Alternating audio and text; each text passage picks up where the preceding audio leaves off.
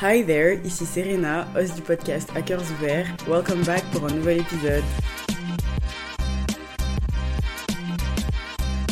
Comment ça va, my G? Là, j'espère que tu vas bien, que la vie est belle, que les oiseaux chantent, que le ciel est bleu, que le soleil brille. J'espère vraiment que tout va bien dans le meilleur des mondes pour toi, que tu passes une bonne fin d'été. Si tu as travaillé et tout ça pendant cet été, well, bestie, we're all in this together. Me as well. J'espère que tu as quand même eu des petits moments où tu as pu profiter avec tes amis, ta famille, ton entourage, ou toute seule, tout seul. J'espère que t'as quand même eu des petits moments de bonheur où t'as pu te vider la tête, te vider l'esprit et juste t'amuser, profiter du moment présent. J'espère vraiment. Moi, ça va super. Ça fait déjà un mois que je travaille. J'arrive pas à croire à quel point le temps passe vite. J'ai l'impression que je suis arrivée à Paris hier et me dire que là, ça fait déjà un mois et qu'il me reste cinq mois. Time flies. Time actually flies et ça fait peur. Le temps passe beaucoup trop vite et je trouve ça mais fou.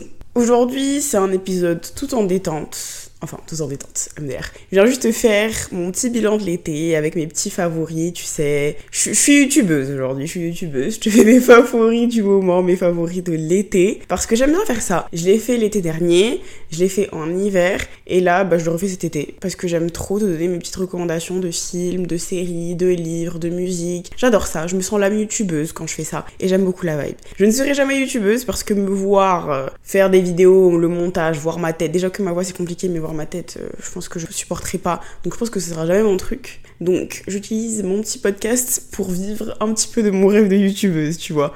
Avant de passer à mes petits favoris et tout ça, j'aimerais bien faire un bilan mental de mon été. Je pense que tu sais déjà que c'était un été de merde pour moi. C'était le pire été que j'ai vécu depuis super, super, super longtemps. Je pense que la dernière fois que j'ai vécu un été aussi naze, c'était l'été 2020. Mais c'est normal parce que c'était le Covid, que j'étais en stage, que tout était fermé, qu'il y avait personne que je connaissais. So it made sense.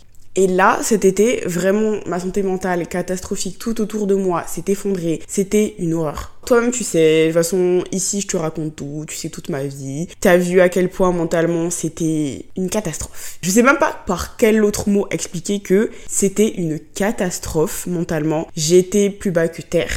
J'ai vécu un été où vraiment il y avait des petits moments sympas, je vais pas mentir, mais sur 3-4 mois, j'ai peut-être eu à aller en mois à Abidjan, très bien, voilà, on va se mentir, j'ai bien profité de ma famille, de mes amis, j'ai bien mangé. Mais outre le mois de mai, juin, juillet, août, j'ai eu Ali. En trois mois, maximum 5-6 jours de bonheur, même pas une semaine.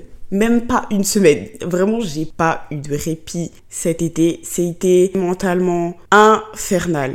Déjà, cette année, c'était la merde mentalement, mais cet été, ça a été le double, voire même le triple, le quadruple de ce que j'ai subi toute cette année et j'ai été au plus bas. Je pensais que j'allais pas m'en sortir. Je voyais pas le bout du tunnel. Je voyais que du brouillard. Et cette fois-ci, pour la première fois, j'étais vraiment sous l'eau. Mais sous l'eau Tu vois où le Titanic est J'étais encore plus bas. j'étais vraiment encore plus bas. Pour moi, c'était impossible. J'allais pas m'en sortir. Et puis, tu sais quoi, ces derniers temps, je suis vraiment super heureuse et reconnaissante d'être en vie parce que je me suis souvenue de moi il y a un mois, il y a deux mois, en juin et en juillet, je me voyais à pleurer, à pas réussir à manger, à pas réussir à me doucher, à pas réussir à sortir de chez moi, à pas réussir à faire mon lit, à réussir à rien faire d'autre que de m'effondrer dans mon lit et de pleurer. Et je me dis, Ok Serena, aujourd'hui t'es peut-être pas à 100% heureuse, t'es pas là où t'étais il y a un an mentalement parlant, mais tu vas tellement mieux qu'il y a deux mois, qu'il y a un mois, que juste accepte et profite du moment présent où là aujourd'hui tu vas mieux. Sois reconnaissante de l'avancée du healing process parce que tu n'y étais absolument pas il y a deux mois. Il y a deux mois, tu n'avais pas envie de te lever du lit. Il y a deux mois, tu n'avais même pas envie de vivre. Il y a deux mois, respirer était devenu douloureux pour toi. Et aujourd'hui, tu vas beaucoup mieux. Donc même si tu n'es pas là où tu veux être, tu n'es pas là où tu étais il y a deux mois. Et s'il te plaît, sois reconnaissante. Même si tu veux que les choses aillent plus vite, sois au moins reconnaissante de ça. C'est dans ce mood-là que je suis ces derniers temps. Je suis très reconnaissante d'avoir envie de me lever le matin, de me faire à manger tous les jours, de me lever et d'aller voir du monde. Je suis très reconnaissante de juste être envie de me lever pour aller au travail, d'être en bonne santé. Je suis super reconnaissante. C'est dans ce mood-là que je suis aujourd'hui et je vais pas mentir. Je pense que Paris a beaucoup aidé là-dedans. À chaque fois que j'ai eu quelque chose de difficile à vivre, le fait de ne pas être dans un environnement que je connais a beaucoup aidé. Quand j'ai vécu ma rupture amoureuse, j'étais en Angleterre, j'étais pas en France. C'était un tout autre environnement. J'étais dans un endroit où personne me connaissait et ça a beaucoup aidé à me remettre sur pied. Et là, en quittant Bordeaux où j'étais mis épuisée mentalement, épuisée physiquement, épuisée psychologiquement, épuisée intellectuellement, tous les épuisés que tu peux penser, I was.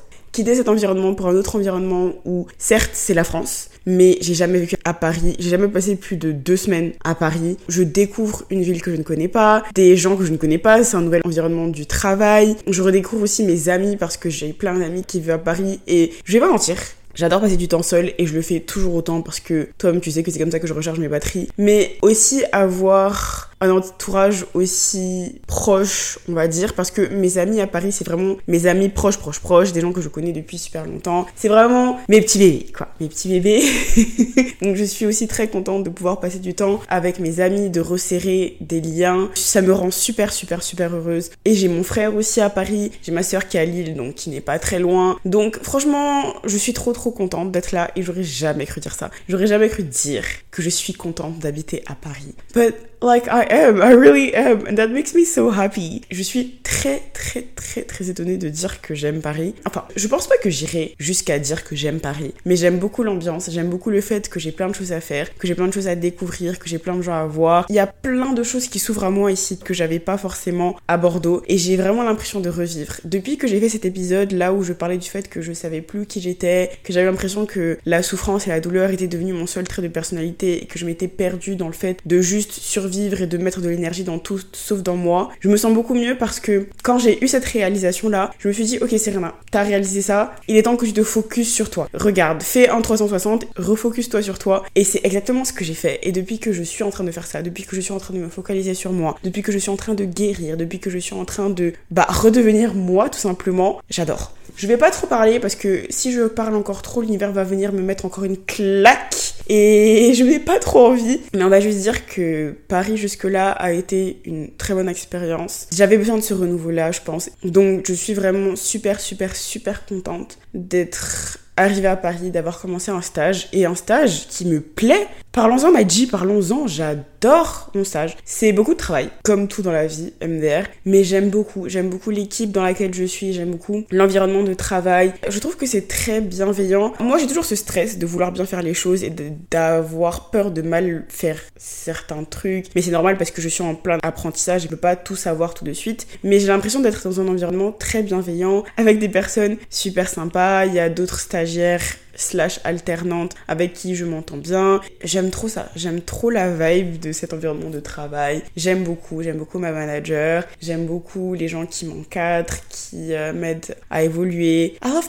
Franchement, je suis trop heureuse. J'aime trop mes missions aussi. Je fais vraiment ce qui me plaît et j'apprends plein de choses dans le milieu dans lequel je suis et ça aussi, j'adore. Vraiment, je pense que j'ai trouvé le stage parfait pour moi. Parfois, les choses se passent pas comme tu veux qu'elles se passent mais tu avances, tu avances et tu vois qu'elle se passe encore mieux que ce que tu aurais imaginé. Et c'est exactement ça qui est arrivé. Donc je suis trop, trop, trop, trop contente de, ce stage pour l'instant. J'ai en plus deux jours de télétravail par semaine, le lundi et le vendredi. Quelle grâce! Je mets 10 sur 10 pour l'instant à mon stage. Je mets 10 sur 10 à Paris. Bon, outre la météo de merde, donc allez, je mets 8 parce que j'aime quand même beaucoup le soleil et on n'a pas eu beaucoup à Paris. Mais quand même, j'adore. J'adore, j'adore, j'adore, j'adore ce nouveau mode de vie. J'adore le fait que tout soit un petit peu recentré sur moi là dans ma vie. Que j'ai dit bye bye aux mauvaises choses qui étaient autour de moi, qui m'entouraient, aux mauvaises auras, aux mauvaises ondes. I'm just like very happy que j'ai fait un brainstorm. Vraiment, si tu te doutes pas que je viens d'école de commerce, oui, j'adore dire brainstorm. J'adore ce terme. J'ai fait ce petit brainstorm de ok Serena, qu'est-ce que tu as besoin de faire là? Et j'ai compris que j'avais besoin de tout recentrer un petit peu sur moi-même, ma personne, que je mettais trop d'énergie ailleurs, dans d'autres personnes, dans d'autres choses qui n'étaient, ma foi, pas plus importantes que moi, surtout qu'on parle de ma vie, donc je suis le caractère principal littéralement de ma vie, et ça faisait 6-7 mois que je n'étais plus le caractère principal de ma vie, que j'avais l'impression vraiment d'être en, même pas en second ou en, ou en troisième, quatrième rôle, j'étais euh, sixième, septième rôle, j'étais figurante littéralement dans ma petite vie, donc il est temps que je fasse euh, un petit truc, que je me refocus, et je suis en plein dedans, et pour le coup, j'en avais besoin. Je vais pas trop trop rentrer dans les détails de tout ça, de moi qui me refocus sur moi. Je continue à faire le petit chemin, à faire la petite route, et on en refera certainement un épisode pour plus tard, quand j'aurai atteint l'objectif que je me suis fixé, quand je serai là où je voudrais être niveau self-love, niveau self-improvement et tout ça, on en fera un petit épisode.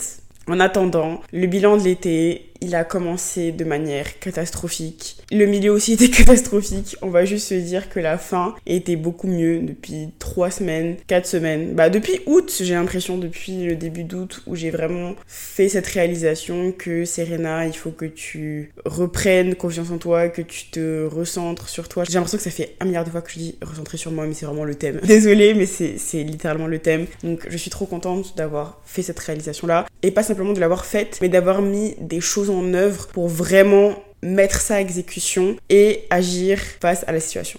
Ceci étant dit, j'aimerais bien que toi aussi tu me fasses ton petit bilan de l'été, que tu me dises euh, tes hauts, tes bas, comment tu l'as vécu, comment ça s'est passé. Je pense que sur Spotify, tu peux laisser un truc, enfin c'est marqué qu'as-tu pensé de l'épisode. Donc n'hésite vraiment pas à me dire comment tu as passé ton été. Sinon, tu peux aussi venir en DM sur Instagram me dire "Oh ma puce, mon été était aussi catastrophique que le tien" ou sinon mon été a été incroyable et fais-moi rêver. Raconte-moi tes petits trucs d'été parce que moi mon été était euh, éclaté au sol et ça faisait super longtemps que j'avais pas vécu un été aussi éclaté. Mais je pense que t'as un enchaînement d'aussi belles années, d'aussi bonnes choses, ça peut pas continuer comme ça. Il y a un moment, faut que ça se casse. Et pour le coup, ça s'est même pas cassé, ça s'est effondré. Mais les mauvais moments font que tu apprécies beaucoup plus les bons moments et c'est réel. En ce moment, je suis trop reconnaissante d'avoir surmonté ça, d'être en vie, d'être avec tous les gens que j'aime ici aujourd'hui, d'être juste mieux que là où j'étais il y a quelques temps. And I'm very grateful about that.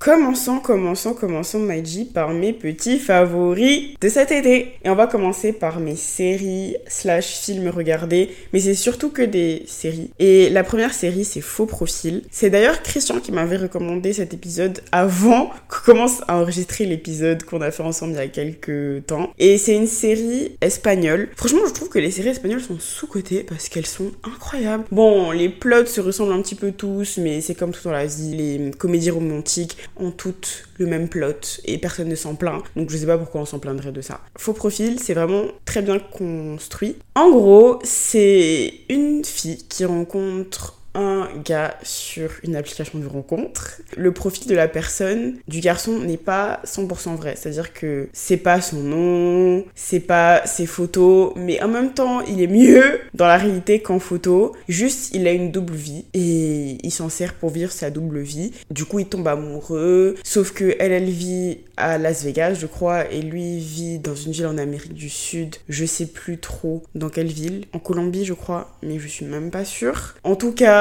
elle se rend compte qu'en fait, il a une double vie. Donc, elle va le piéger dans son pays. De là, il y a plein d'événements qui s'enchaînent. Et je trouve que le suspense est très intéressant. La ligne à suivre est très intéressante. Donc, tu devrais absolument aller regarder si tu ne l'as pas encore fait. Deuxième série dont je veux te parler, et c'est un drama coréen et ça s'appelle Business Proposal. Il faut savoir que pendant un certain temps, j'ai eu une obsession pour les dramas coréens qui s'est atténuée en ce moment parce que j'ai pas le temps. Ma belle, j'ai un stage, j'ai un mémoire à écrire, j'ai un podcast à faire tourner, j'ai des amis à voir, je dois passer du temps seul. Les dramas coréens, c'est quelque chose qui prend énormément de temps. Surtout que moi, j'aime avoir mes 8 heures de sommeil par nuit. Donc au moins si je me disais, bon, vrai, tu restes éveillé pour regarder ta série et je pourrais très bien le faire. Sauf que dormir 8 heures pour moi c'est trop important, sinon je ne tourne pas, je ne peux pas. J'ai décidé de ne pas sacrifier mon sommeil, mais de sacrifier mon amour pour les dramas coréens. Ouais, j'ai eu ma période pendant laquelle j'étais au chômage, je faisais rien de ma vie quoi, donc j'avais le temps de passer ma journée à regarder des dramas coréens. Et Business Proposal, c'est l'histoire, le patron de la société, son grand-père veut qu'il se marie à tout prix parce qu'il est trop concentré sur le travail. Il a peur de mourir en fait le grand-père sans avoir vu son petit-fils se marier, avoir des gosses et tout le reste. Donc son grand-père va lui organiser des dates avec des filles qui sont aisées, dans le même monde que lui, tu vois. Et il y aura une fille avec qui il aura un date, qui n'aura pas du tout envie d'aller à ce date et qui va dire à sa copine, s'il te plaît, fais-toi passer pour moi. De toute façon, il a pas eu de photos de moi. Et le faire dégoûter de ma personne comme ça, on passe à autre chose. Sauf que le gars, il trouve la fille super intéressante et décide d'avoir un deal en mode on fait semblant de sortir ensemble pour euh, que mon grand-père me lâche la grappe mais ils vont tomber amoureux. Je trouve que l'histoire est trop mignonne, que l'histoire est trop bien, donc va regarder. Deuxième drama coréen dont je veux te parler, c'est Extraordinary Attorney Who. C'est une fille qui est autiste mais qui est avocate et qui est brillante, mais brillante. Brillante avec un grand B, un B majuscule. Elle est dans un grand cabinet d'avocats et elle résout des affaires. Il y a aussi une histoire d'amour, mais je trouve que pour la plupart des dramas coréens romantiques, entre guillemets, tout tourne autour en fait de leur relation. Et ce que j'aime bien avec Extraordinary Attorney Who, c'est que ça tourne pas que autour de l'histoire d'amour. Il y a des histoires de famille, il y a des histoires d'avocats parce qu'ils règlent des affaires et une affaire différente à chaque épisode. Je trouve ça très intéressant en fait que tout ne soit pas tourné autour de cette histoire d'amour, qu'on se concentre aussi sur elle, sur son handicap qui joue beaucoup dans sa vie, dans ses relations amicales, dans ses relations familiales, dans ses relations au travail. Je trouve que vraiment c'est un drama super intéressant et super beau, donc je te conseille d'aller le regarder.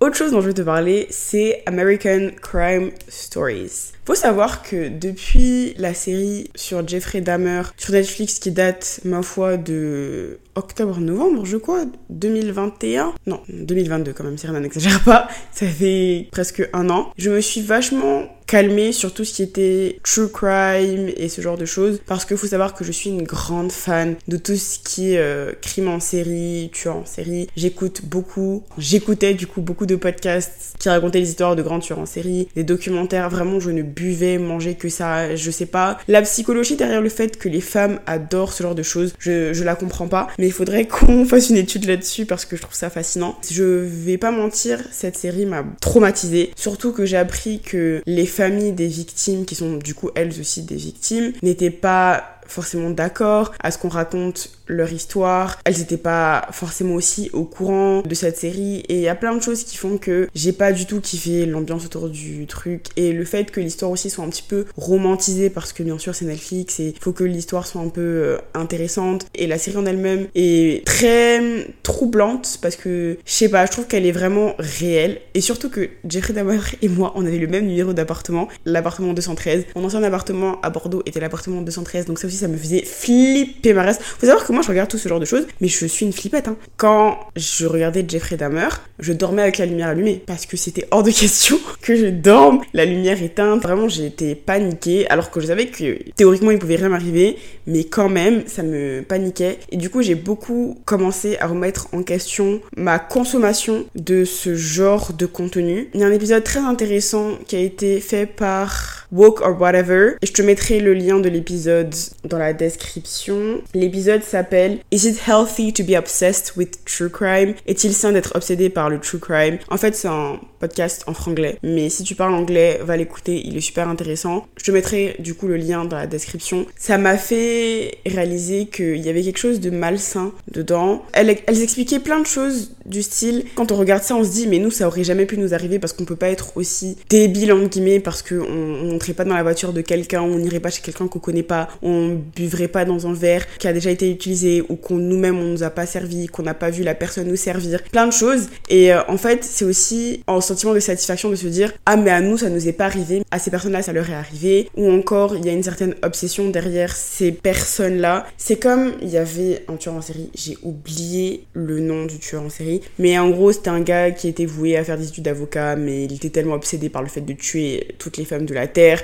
qu'il n'a pas fini ses études. Et lui, c'est un exemple parfait parce que il avait un physique apparemment attirant. Et il y a plein de filles qui étaient obsédé par lui jusqu'à aller le voir en prison, euh, lui faire des lettres. Je crois qu'il y a même une fille qui est tombée enceinte de lui alors qu'il était en prison, en cavale ou something like that. Mais en fait, il y a vraiment quelque chose de malsain dans le fait de beaucoup consommer. Je dis pas d'arrêter complètement de consommer ce genre de choses, mais il y a quelque chose de pas forcément sain dans le fait de ne consommer que ça et d'en consommer beaucoup. Et moi, c'était mon cas. Vraiment, je suis tombée sur le podcast Tueur en série en 2021. Oui, l'été 2021. Enfin, juste avant l'été, vers mars-avril. Il y avait déjà peut-être un an d'épisodes et sachant qu'ils postent un épisode chaque semaine, j'avais beaucoup de contenu à écouter, à digérer. No joke, je faisais des balades de 2 heures, 3 heures. À ce moment-là, j'habitais à Rouen chez mon frère et j'avais besoin de prendre de l'air parce qu'on était tous les deux dans un 20 mètres carrés, c'était insupportable. Même si je l'adore, on n'est pas fait pour vivre ensemble, ça c'est sûr et certain.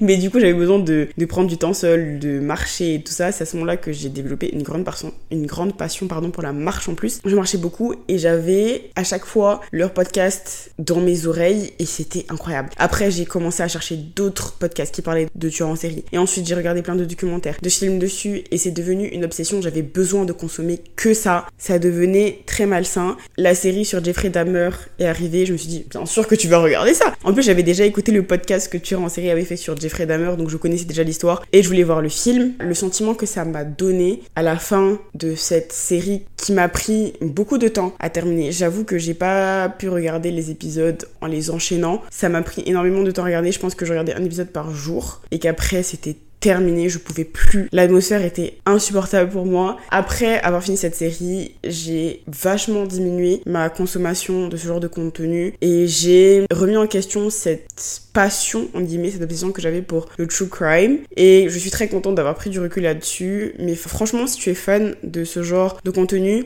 va écouter l'épisode de Woke or Whatever parce qu'il est super intéressant et qu'il apporte plein de points de vue sur ce phénomène, on va dire. Mais pour revenir à nos quand j'étais encore à Abidjan, j'ai regardé American Crime Stories. Mais c'est pas forcément parce que c'était une histoire de crime, c'est parce que j'étais sur Disney Plus et Disney Plus me l'a conseillé comme l'histoire en fait du procès de O.J. Simpson. Si tu sais pas qui c'est O.J. Simpson, c'était un... Il faisait quoi Du football américain ou du baseball, je sais plus. Mais en tout cas, il avait une femme et il a été accusé du meurtre de sa femme. Toutes les preuves étaient contre lui. Il y avait rien qui était pour le fait que c'était une autre personne qui l'avait tué, c'était sûr et certain que c'était lui qui l'avait tué. Il y avait son ADN partout sur la scène de crime. Il la battait, il battait sa femme, il était super jaloux. Ils étaient divorcés, enfin pas divorcés, je crois séparés, mais en tout cas, il la frappait pendant leur mariage. C'est pour ça qu'ils sont séparés, je crois d'ailleurs. En tout cas, c'était quelque chose de très toxique. Il était très toxique, sauf que il a été déclaré non coupable et a été donc libéré. Et c'est l'histoire du procès, des choses autour de O.J. Simpson. Je trouve que c'était très bien réalisé, très bien tourné, et surtout que ça montre sa vie un petit peu quand même après le procès, et tu vois qu'il a été délaissé, qu'il y a plein de monde qui lui parlait plus. Ça montre aussi Robert Kardashian. Robert Kardashian, qui est le papa de Kim, Chloé et Kourtney Kardashian, bien sûr, qui était très proche de O.J. Simpson. Moi, quand j'ai entendu parler de cette histoire quand j'étais plus jeune, c'était Robert Kardashian qui était meilleur ami avec O.J. Simpson, qui était aussi avocat, qui l'a aidé, qui l'a soutenu dans tout. Mais il n'y avait pas aussi cet aspect où tu vois que plus les jours passent, plus le procès avance, plus les preuves sont montrées, plus tu vois que Robert Kardashian croit vraiment qu'en fait O.J. Simpson est coupable et pas non coupable, mais il reste auprès de lui parce que c'est un ami fidèle. Et dès que le procès est fini, Robert Kardashian s'éloigne de O.J. Simpson et se rend compte en fait qu'il était peut-être coupable. Je trouve que c'est très intéressant de voir ce point de vue-là, de rentrer vraiment dans l'histoire, parce que je pense que notre génération, en tout cas la mienne, ne connaît pas forcément cette histoire, tu l'entends forcément de loin. T'as une fois dans ta vie entendu parler de l'histoire de O.J. Simpson, de son procès, mais je trouve que pour une personne comme moi qui n'a pas vécu en guillemets l'histoire et le procès, parce qu'apparemment ça a été vachement médiatisé, je trouve que c'est très bien construit et c'est très bien fait. Donc en fait, American Crime Stories, il y a trois saisons avec trois histoires différentes. J'ai voulu continuer avec la saison 2 qui parlait de l'affaire Monica Lewinsky. Monica Lewinsky, c'est celle qui a eu une affaire avec le président Bill Clinton et l'affaire a été bien sûr médiatisée, il a été impeached n'était plus président, une histoire de dingue. Sauf que ça m'a beaucoup moins intéressé. Je sais pas pourquoi. Je trouve que l'histoire a beaucoup été moins intéressante de mon point de vue. Je trouvais pas ça non plus fascinant. J'ai ensuite regardé la troisième saison qui parlait de l'histoire de Versace. Je savais même pas que Versace avait été assassiné devant sa maison. Ça raconte l'histoire de son meurtre, son meurtrier et comment le meurtrier de Gianni Versace a tué plein d'autres personnes avant Versace. Ça reconstitue plus le chemin du tueur, comment il, a, il en est arrivé à tuer toutes ces personnes, plutôt que vraiment Gianni Versace et sa vie, je dirais en tout cas de mon point de vue. Mais j'ai arrêté à peut-être au troisième épisode parce que c'est très violent. Et même moi qui suis habituée à ce genre de choses, parce que comme je t'ai dit, j'en consommais beaucoup avant, mais je pense que vu que là j'ai arrêté d'en consommer, revoir ce genre de scène qui avant ne me touchait même plus. Et c'est ça qui est fou, c'est-à-dire que j'étais tellement habituée à consommer des trucs de tueurs en série, des trucs de crime, qu'il y avait des choses qui me choquaient même plus. Et là, je suis contente d'avoir retrouvé cette sensibilité au sang, aux armes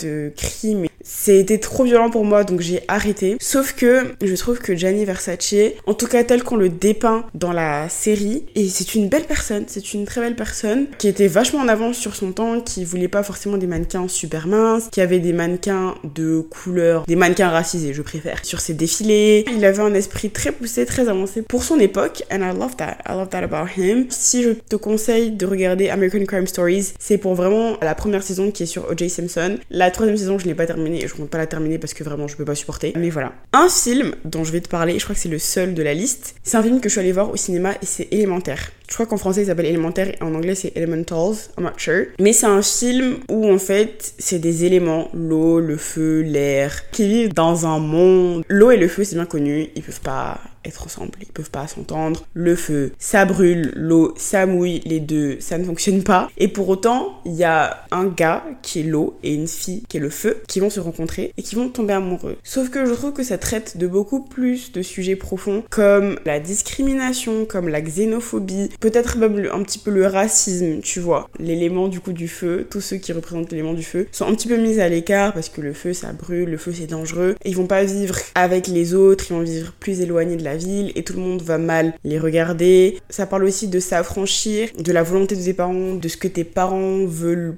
pour toi, de la validation parentale. Franchement, ça aborde plein de sujets super intéressants, le fait de savoir qui on est, de suivre ses propres rêves, d'aller à la découverte de soi. J'ai trouvé que le film était super, super, super bien réalisé. De toute façon, tout ce que Disney fait dans mes veines, mais dans mes veines. Donc j'ai trop, trop, trop, trop, trop aimé. Et tu devrais absolument aller le voir. Ou peut-être attendre qu'il sorte sur Disney ou sur les plateformes. Mais vraiment, il est génial. Et je pense que je vais m'aller le revoir parce qu'il était top. Et c'était pendant ces périodes horribles où le temps de 1h30 J'étais loin de mes problèmes, où je me suis focus sur le film et ça m'a fait beaucoup de bien. Dernière série dont je vais te parler, c'est d'ailleurs une série que j'ai terminée hier qui s'appelle Pain Killers et qui parle de la crise entre guillemets des opioïdes aux États-Unis, surtout du médicament Oxycontin. C'est un médicament contre la douleur, sauf que c'est vachement addictif, c'est comme une drogue. En fait, tel que décrit dans la série, c'est une héroïne mais médicale. Ça fait plus d'effet que la codéine la codéine déjà c'est pas très bien quand c'est utilisé en tant que drogue. Et du coup ça parle de comment la personne qui a fondé son empire sur ça savait que c'était quelque chose de mauvais, savait que c'était quelque chose d'addictif mais il en avait rien à foutre, lui il voulait juste sa moula. Et il l'a eu sauf que ça a causé entre 100 000 et 200 000 morts. Aux États-Unis, ça a détruit des familles. Et ce qui est très je trouve bien avec cette série c'est qu'à chaque début d'épisode il y a une personne, une famille d'une victime de ce médicament qui vient et qui dit cette série est inspiré des faits réels, mais certains faits ou certaines choses sont romantisées à un but euh, de divertissement. Mais mon histoire, moi, est bien réelle et j'ai mon fils, j'ai ma soeur, j'ai mon frère qui, lui, est décédé ou qui, elle, est décédée à cause de ce médicament. Et il y a une histoire comme quoi il y a une maman, son fils de 24 ans est mort après avoir avalé un seul comprimé de ce médicament. Pour te dire à quel point c'était un truc de fou, c'était un truc addictif parce que non seulement ça t'enlève ta douleur pendant longtemps, mais en plus de ça, t'as d'autres effets. C'est une drogue quoi. En fait, l'effet était censé durer 12 heures. Donc en fait, t'étais censé prendre deux comprimés par jour, mais l'effet durait beaucoup moins longtemps pour rendre du coup les gens addictifs. Donc ça faisait qu'au lieu d'en prendre que deux par jour à 12 heures et à minuit, supposons, il y en a qui en prenaient chaque 6 heures par exemple parce plus tu en prends, plus ton corps devient résistant à ce médicament. Et en fait, ça explique comment ça a détruit des familles, comment ça a détruit des vies. Ça explique aussi comment le marketing de quelque chose, c'est incroyable. L'histoire est très intéressante, je trouve que c'est important même d'en parler. Moi j'ai beaucoup apprécié. Il y a un petit ton humoristique dans la façon dont les choses sont tournées qui, ma foi, dans un autre contexte j'aurais dit que c'était pas la peine. Mais là je trouve que c'était tellement bien fait que c'était intéressant, que c'était pas nécessaire mais que ça avait sa place en tout cas dans cette série. Voilà voilà, c'était tout pour mes séries slash films. Parlons maintenant de musique. Il faut savoir qu'au début de l'été, j'ai écouté beaucoup beaucoup beaucoup beaucoup de musique et ces derniers temps, j'ai écouté beaucoup beaucoup beaucoup beaucoup beaucoup beaucoup de podcasts. Mais j'ai quand même écouté pas mal de musique et j'ai quand même des petites recommandations à faire. Et je vais commencer par l'incroyable, l'inévitable Charms de Rema. C'est-à-dire que ça a bercé tout mon été. Quand Rema dit Another Banger, à chaque début de chanson, il ne ment jamais. C'est-à-dire que je peux écouter cette chanson un milliard de fois, je ne m'en lasserai pas. Il est talentueux à mort, ce gars est talentueux. Et je sais plus quel festival il avait fait en France. Non, c'est pas même pas en France, c'était en Belgique, c'était les Ardentes. Et il y avait du coup la performance de Charms. Je suis tombée amoureuse de cette performance. Et depuis, mon rêve, c'est de voir Raymond en live. J'ai pas pu le voir cette année parce que c'était à Paris, comme j'étais à Bordeaux et j'avais cours. Donc c'était pas possible pour moi. Mais s'il revient à Paris, ou qu'il est en Belgique, ou peu importe là où je peux aller, qui n'est pas trop loin de là où je suis, j'irai. Mon rêve, écoute-moi bien, mon rêve, là, c'est de voir Raymond en concert. Parce qu'il a l'air incroyable, génial. Si je devais faire une liste de mes chanteurs afrobeat préférés, ce serait Wizkid en tout premier. Wizkid déjà a besoin d'arrêter de faire de la piano. Je suis fatiguée, je suis fatiguée. Reviens à ce que tu sais faire de mieux, afro, dancehall, parce que ça me saoule en fait de l'entendre faire de la piano tous les 4 matins. C'est pas pour toi. C'est pas pour toi ma belle. Reviens à l'afrobeat, reviens à ce que tu sais faire de mieux, je t'en conjure. Mais premier c'est Wizkid parce qu'il a mon cœur depuis des années, depuis son premier album. Je suis amoureuse de lui. En fait, c'est ma mère qui l'avait acheté, son premier album, et dans la voiture, quand euh, on allait à l'école, quand on sortait et tout, c'était son album en boucle dans la voiture. Depuis, je suis amoureuse, mais amoureuse de Wizkid. C'est l'amour de ma vie. Je donne tout à ce monsieur, je donne tout à Wizkid. Sache-le. En deuxième, je mettrai Rema. Et en troisième, je mettrai Burna Boy. Parce que Burna Boy, son era Afro Giant et tout ce qui est avant Afro Giant, j'adore. Et j'ai beaucoup plus de mal avec cette ère dans laquelle il est. Je suis très contente de l'avoir vu pendant son African Giant Tour. En plus, j'étais tout devant, donc je le voyais bien j'avais Burna Boy devant moi. Trop beau. Avec son petit sourire là. Je trouve qu'il a vachement de charisme. Mais après la era African Giant, j'ai eu beaucoup de mal avec Burna Boy et sa musique en général. Sauf Last Last Tom, tu sais. Un banger il n'y a pas d'autre chose à dire. Mais le reste, je suis pas non plus très fan. Il a sorti un album il y a deux jours. Non, il a sorti un album hier. Il a littéralement sorti un album hier que j'ai pas encore écouté. C'est pour te dire à quel point je suis même pas excitée par le fait qu'il ait sorti un album alors qu'avant, Burna Boy sortait un album, j'étais certainement la première à l'écouter. Mais je suis moins fan de cette era dans laquelle il est. Donc euh, voilà. Un album qui aussi a vachement marqué mon été, c'est Ketraminé. Et l'album s'appelle du coup Ketraminé. Et j'en ai déjà beaucoup beaucoup parlé dans ce podcast, mais je trouve que on parle pas assez d'à quel point ils ont eu une idée de génie de se mettre ensemble, d'en faire un groupe et de sortir autant de bangers dans un seul album. J'étais pas à la plage, j'étais pas à Ibiza, j'étais soit en train de marcher, soit en train d'aller au travail, soit en train de préparer mon déménagement, mais grâce à eux, j'avais l'impression d'être sur une plage à Ibiza. Et ça, je ne dois ça qu'à Ketraminé. Donc j'adore, j'adore, je suis fan. Who He Is, Forever, So Up, sont mes chansons préférées de l'album. Let's Talk About It aussi, j'aime trop. Tous les sons de l'album se valent, tu vois, et je pense vraiment que c'est un album, si tu ne l'as pas encore fait, ma puce, qu'est-ce que tu attends Allez, tu peux même mettre cet épisode sur pause, aller écouter et revenir.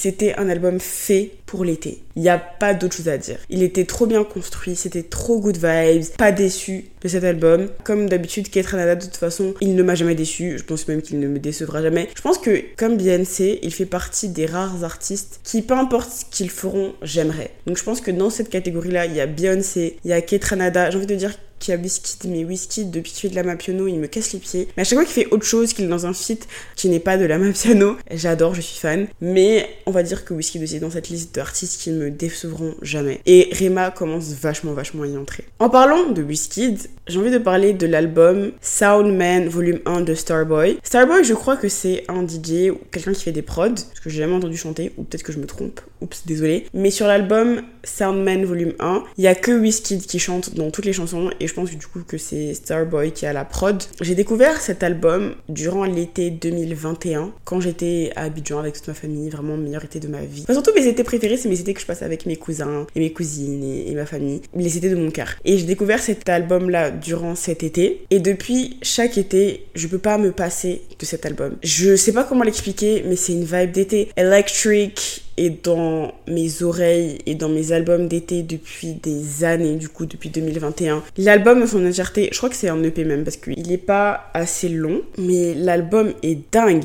Jam, Blow, Cover Me, Electric, tout l'album tout l'EP ou l'album, je sais pas, est un banger. Sachant qu'il date de décembre 2019 et que je l'ai découvert en 2021, je suis outrée de ma personne, sachant que je suis tout ce que Wizkid fait. Je sais pas comment j'ai fait pour passer à côté, mais soit. En tout cas, je trouve que cet album est incroyable. Et même si c'est pas l'été, va écouter, va stream parce que il n'y a pas une chanson qui déçoit. Quand je dis que Wizkid il sait faire que des bangers, je te parle de ce genre de choses. Il a une vibe, il a une aura dont je suis fan, dont je suis amoureuse, mais je donne tout, tout, tout, tout, tout à Wizkid et je le redis. Et cet album rythme mes étés depuis des années. Enfin, depuis des années, du coup, depuis euh, deux ans. mais je l'adore. Donc va stream, ma puce. Un autre album que j'ai beaucoup, beaucoup, beaucoup apprécié cet été, c'est Fountain Baby de Ama Ray. Amare, je sais jamais comment prononcer son nom. Je suis désolée ma pucette si tu écoutes cet épisode, mais en tout cas tu fais de la très bonne musique et je suis fan de toi. L'album est dingue, je pense qu'on en a pas assez parlé, mais l'album est dingue, l'album est super bien fait, l'album est super bien construit, les sons sont super entraînants. Bon, j'ai toujours été un petit peu fan d'elle parce que tous ses projets aussi sont très intéressants. She is a great artist, a freaking great artist, ok?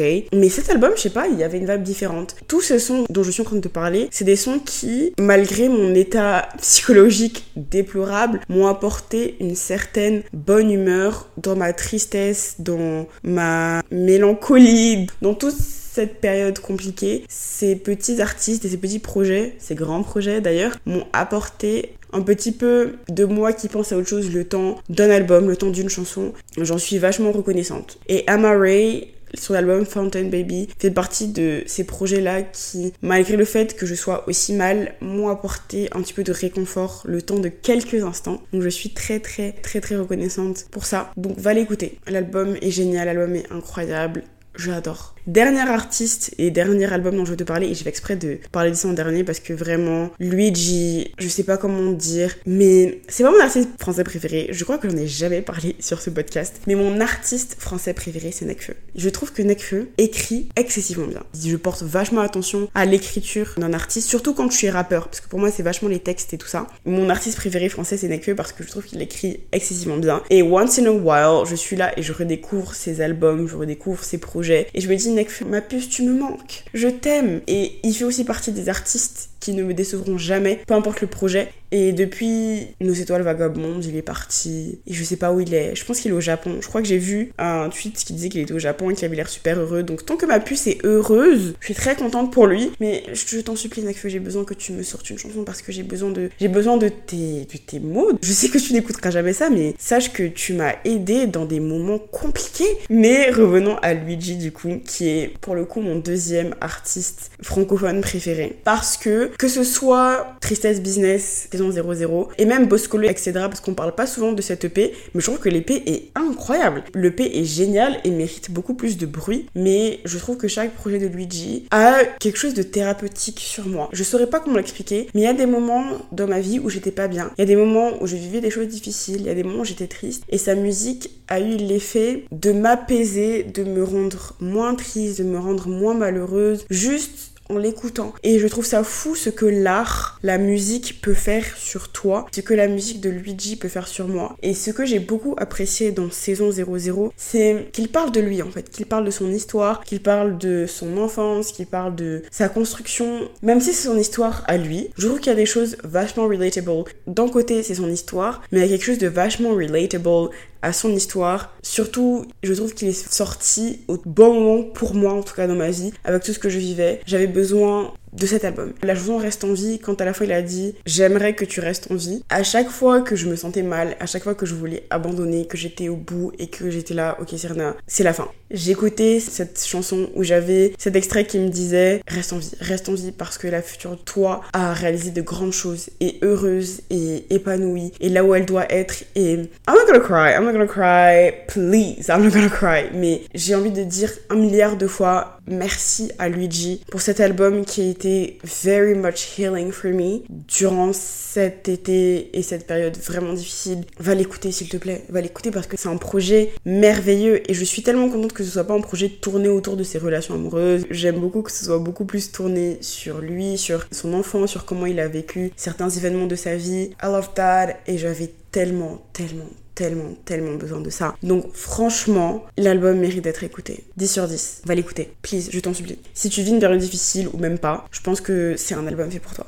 J'en ai fini avec la partie musique. Let's get into the podcast part. Le premier, c'est Ginger et je suis super choquée de n'avoir jamais parlé de ce podcast sur du coup ce podcast. Mais Ginger, j'ai commencé à écouter quand il est sorti hein, en réalité en 2020 et je suis tout de suite devenue accro à leur podcast. Alors, elles sont pas forcément régulières, en guillemets, dans le sens où elles vont pas sortir un épisode toutes les semaines, toutes les deux semaines, parfois elles font des mois sans sortir d'épisode. Mais je trouve qu'à chaque fois qu'elles sont en épisode, c'est des épisodes super longs. Et moi, faut savoir que je peux même écouter des podcasts de 2-3 heures. Tant que le sujet m'intéresse et tant que c'est bien tourné, je peux écouter les gens parler pendant des heures. Vraiment, j'adore ça. Déjà, leur personne individuelle, j'aime beaucoup. C'est deux femmes noires qui parlent de choses, mais sous le prisme de personnes noires. Elles vont parler de religion, elles ont parlé d'afroféminisme, elles ont parlé de mode, elles vont parler de plein de sujets de société, mais toujours tournées sous le prisme des personnes noires. Je trouve qu'elles expliquent vachement bien les choses, que si tu es une personne qui n'est pas du tout déconstruite ou qui veut commencer à se déconstruire, qui est dans ce processus-là de consommer en tout cas des choses qui vont t'aider à te tourner vers quelque chose qui te ressemble plus en tant que personne noire, en tant que personne racisée, mais surtout en tant que personne noire là, je pense que Ginger c'est le podcast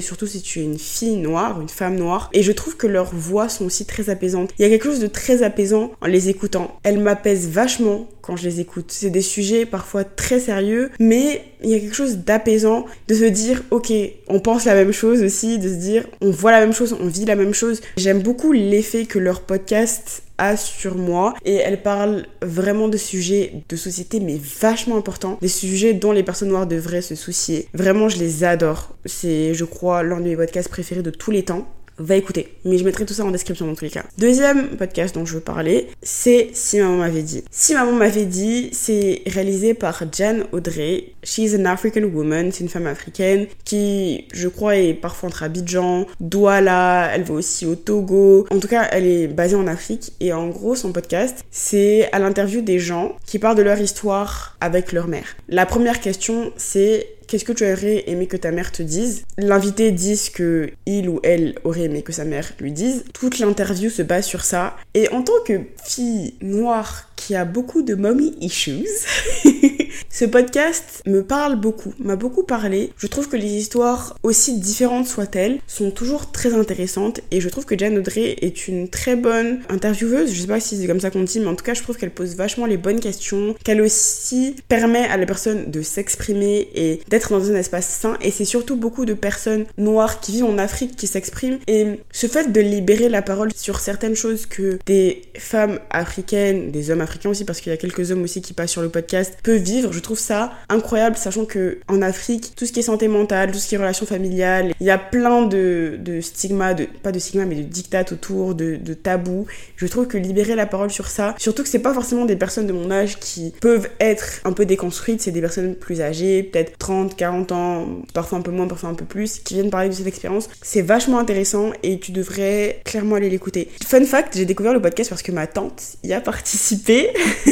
en 2021, je crois. Ma tata qui, du coup, ne sait pas que j'ai un podcast parce que personne de ma famille, mes cousins, mes cousines, mon frère, ma soeur savent, mais pas les personnes plus âgées de ma famille. Mais en tout cas, c'est grâce à elle que j'ai découvert ce podcast et je lui en suis vachement reconnaissante parce que it is healing. On sous-estime peut-être parfois à quel point savoir que d'autres personnes ont vécu la même expérience que toi et surtout que d'autres personnes osent en parler. On sous-estime l'effet que ça a sur les gens, mais I promise you, it's very much healing. Et c'est pour ça que tu devrais aller l'écouter. Je pense qu'un jour, je dirai à ma mère d'écouter ce podcast avant qu'elle écoute le mien, je dirais maman, écoute ce podcast. Et après, petite surprise, ta fille a aussi un petit podcast où elle parle aussi un petit peu de ce que tu l'as fait subir. Autre podcast dont je veux parler, mais celui-là, il est vachement connu. Je pense que tu as déjà vu un extrait passer sur TikTok. Mais c'est Shits and Gags. C'est deux garçons. Ils sont assis sur des petits fauteuils et ils font que rire. Enfin, ils lisent des trucs et rigolent. Et leur rire est communicatif. Je voyais tout le temps leur extrait passer sur TikTok. Je suis même abonnée à eux sur TikTok. Mais j'avais jamais écouté leur podcast en entier parce que j'étais là, ça m'intéresse pas forcément. Quand j'écoute un podcast, c'est plus pour que ça m'apprenne quelque chose ou que j'écoute l'histoire, le ressenti de quelqu'un par rapport à un événement. Je suis pas forcément dans les podcasts pur, pur divertissement où c'est juste des histoires pour rire. Mais je me suis dit, ok Serena, tu les vois tout le temps, va écouter. La première fois que écouté un de leurs épisodes, c'était, je crois, en mars-avril 2023. Donc c'est très récent. Et comment te dire que j'étais pété de rire. Ils sont excessivement drôles. Je les trouve hilarants. Ils ont une façon de tourner les histoires, de les lire, de réagir aux histoires qui sont incroyables. Et même, ils montrent les extraits les plus drôles sur leur TikTok sur leurs différents réseaux sociaux, même d'ailleurs en général. Mais ils parlent d'autres sujets, tu vois, ils donnent des recommandations sur des films, sur des séries. D'ailleurs, Painkiller, c'est grâce à eux que j'ai regardé la série. Mais mis à part ça, je trouve qu'ils ont un lien qui n'est pas négligeable et qui font que leur podcast est génial. Ils méritent tout l'amour du monde, toute la hype du monde, tout ce que tu veux de positif, ils le méritent. Et en plus, eux, ça fait longtemps qu'ils font des podcasts, je crois depuis 2018, 2019, un truc comme ça. C'était avant que ça devienne super, super populaire. Ils sont, ils sont bons, ils sont je sais pas quoi dire d'autre à part, ils sont bons, ils sont trop drôles et je suis absolument fan de leur podcast. Si tu parles anglais, si tu es aussi un petit peu à l'aise avec l'accent UK parce qu'on va pas se mentir, un autre petit obstacle, va écouter. Ils sont géniaux, ils sont trop drôles. Et moi au travail, parfois j'ai leurs épisodes dans les oreilles et mes journées passent tellement vite grâce à eux. Je suis vraiment fan de leur podcast. Un autre podcast dont je veux te parler, c'est Salvi Talks a Lot. On s'est suivi sur Instagram avant que j'écoute son podcast. C'est une fille dans la vingtaine comme moi qui euh, a lancé son petit podcast il y a quelques mois, je crois. Non, c'était en 2022 parce que j'ai écouté son épisode d'anniversaire et c'était les un an de son podcast en juillet 2022. Donc ça fait un an qu'elle a un podcast. Je trouve son podcast super intéressant. Surtout l'épisode qu'elle a fait sur le deuil.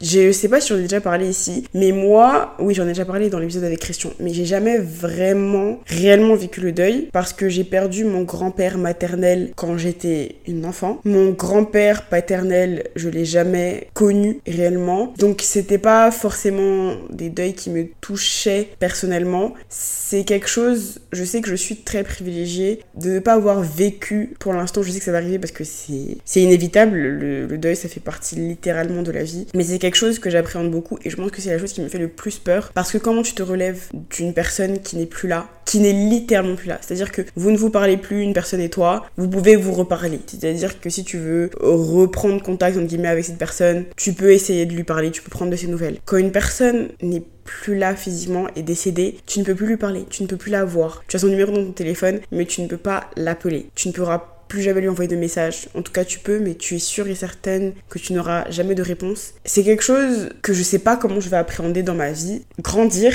vieillir, vient avec la question aussi de la mort, des personnes autour de toi qui aussi prennent de l'âge, qui vieillissent ou qui tombent malades, peu importe. Et plus j'avance dans ma vie, plus je grandis, plus c'est un sujet qui m'intéresse beaucoup. Enfin, qui m'intéresse, non, mais qui me turlupine, on va dire, beaucoup. La mort et, euh, et vivre le deuil. Et je trouve qu'elle a très bien parlé de ça dans son épisode.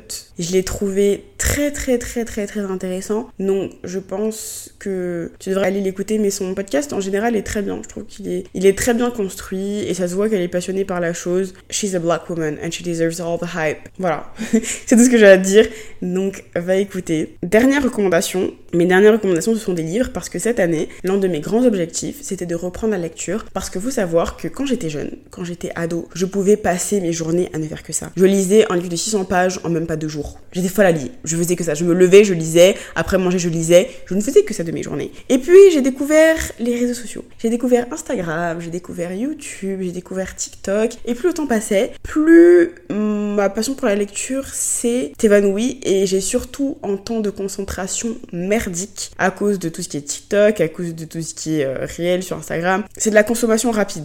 Donc, t'as pas à te concentrer forcément sur ce que tu regardes. C'est des choses qui passent très très vite et ça a niqué ma concentration. Disons-le nous clairement. Ces cinq années d'études, j'ai lu maximum un livre c'était un livre que ma copine m'avait passé et c'était L'autre moitié du soleil. J'ai oublié le nom de l'autrice, je suis désolée. Elle a aussi écrit Americana, qui est ma prochaine lecture pour le coup parce que ce livre me tape dans l'œil depuis un certain temps, mais je repousse toujours à plus tard pour lire autre chose. Mais là, it is the day. J'ai fini de lire le livre que j'étais en train de lire, donc Americana, c'est mon prochain. Et cette année, vraiment, mon but c'était de me replonger dans la lecture parce que c'est une passion pour moi que j'avais oubliée. Je me suis remise dedans cette année, surtout pendant mon été où en 4 semaines, je crois que je lisais un livre par semaine, sauf la dernière semaine où j'étais anéantie donc je pouvais pas lire. Donc en fait, j'ai lu 3 livres. Non, j'ai lu 4 livres, pardon. Cet été, même parce qu'il y a une semaine où j'ai lu 2 livres en trois semaines, je trouve que c'est pas mal. Et déjà, ça m'a réconcilié avec la lecture. Et j'ai aussi appris à passer moins de temps sur mon téléphone. Et ça, j'adore. J'adore faire autre chose que d'être là à scroller sur Instagram. Donc je suis trop contente d'avoir retrouvé cette passion. Et j'aimerais parler de mes livres préférés de cet été. En commençant par Une si longue lettre de Maria Maba. C'est un classique. Je ne sais pas par quoi décrire ce livre autre chose que par c'est un classique. Et je m'en veux, je m'en veux énormément d'avoir attendu autant d'années pour lire Une si longue lettre. C'est une femme, Ramatoulaye, qui écrit à sa meilleure amie de toujours, Aïssatou, quand son mari est décédé. Le mari de Ramatoulaye est décédé et elle retrace un petit peu sa vie, qui parle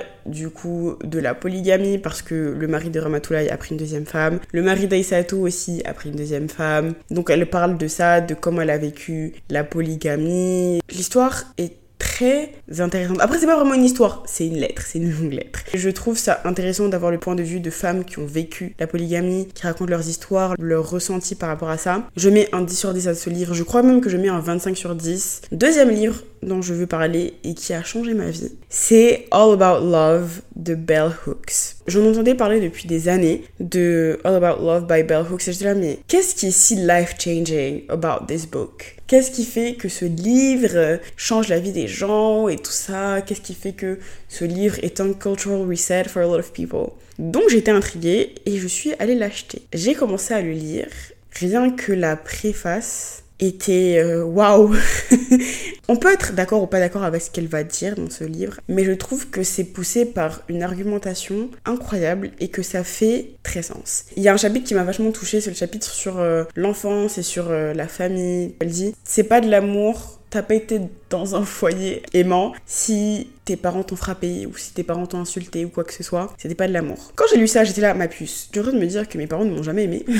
en tout cas, selon ta vision. And I didn't like that. J'ai pas aimé ça. En même temps, ça fait sens parce que je me souviens que quand ma mère levait la main sur moi, ou par exemple, elle me grondait, ou quand mon père m'a dit en cinquième que j'étais nulle parce que j'ai eu 11 euh, ou 12 ans SVT, je me souviens plus, j'avais pas l'impression d'être aimée non plus. Donc, il y a quelque chose qui fait sens là-dedans. Mais elle explique aussi que tant que t'as pas réglé tes traumas, tu peux pas être aimer et tu peux même pas donner de l'amour parce que tu perpétues ce que toi on t'a appris qui ne venait pas de l'amour en fait. Elle explique aussi que tant que tu ne t'aimes pas toi-même en tant que personne, donc que tu n'apprécies pas ton travail, l'environnement dans lequel tu es, tu ne peux pas donner de l'amour, tu ne peux pas recevoir de l'amour. Elle parle de l'amour dans tous les aspects de la vie, dans l'aspect amoureux bien sûr, l'amour familial, l'amour amical, l'amour avec soi-même. Je trouve qu'elle aborde toutes les phases de l'amour. Elle parle aussi beaucoup d'amour dans une vision féministe elle parle aussi beaucoup de patriarcat dans sa façon de parler de l'amour, en détruisant bien sûr le patriarcat. Hein. Franchement, j'ai vu des TikTok qui disaient à la fin de ce livre, tu te demandes si réellement quelqu'un t'a déjà aimé dans ta vie, et c'est réel. Parce que comme elle décrit l'amour, c'est que ça devrait être